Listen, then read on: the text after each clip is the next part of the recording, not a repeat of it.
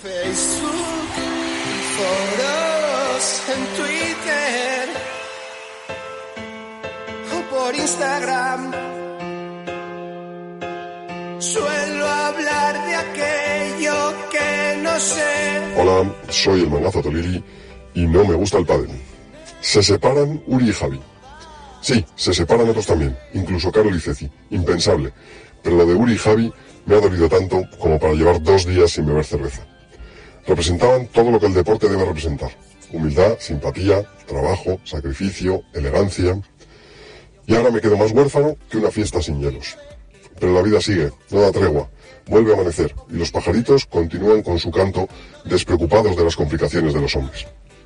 Hasta que llega Uri y se va con el hijo de la madre de Ramiro Moyano. Ranking 16, pareja 8, 2.585 puntos. Y se va con el hijo de la madre. Lamperti libre, varios jóvenes pegadores y prometedores por ahí. Y Uri se va con Moyano.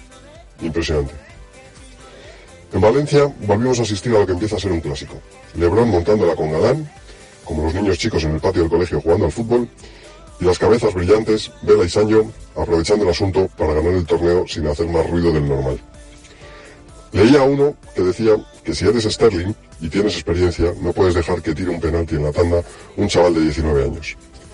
Esto es parecido. Si tienes 25 y juegas como poco al mismo nivel que ellos, no puedes dejar que te gane uno de 42, por mucho vela y mucho Sancho que sea. Pero claro, la cabeza para pensar y el culo para cagar, que decía un buen amigo mío. Y un último ridículo.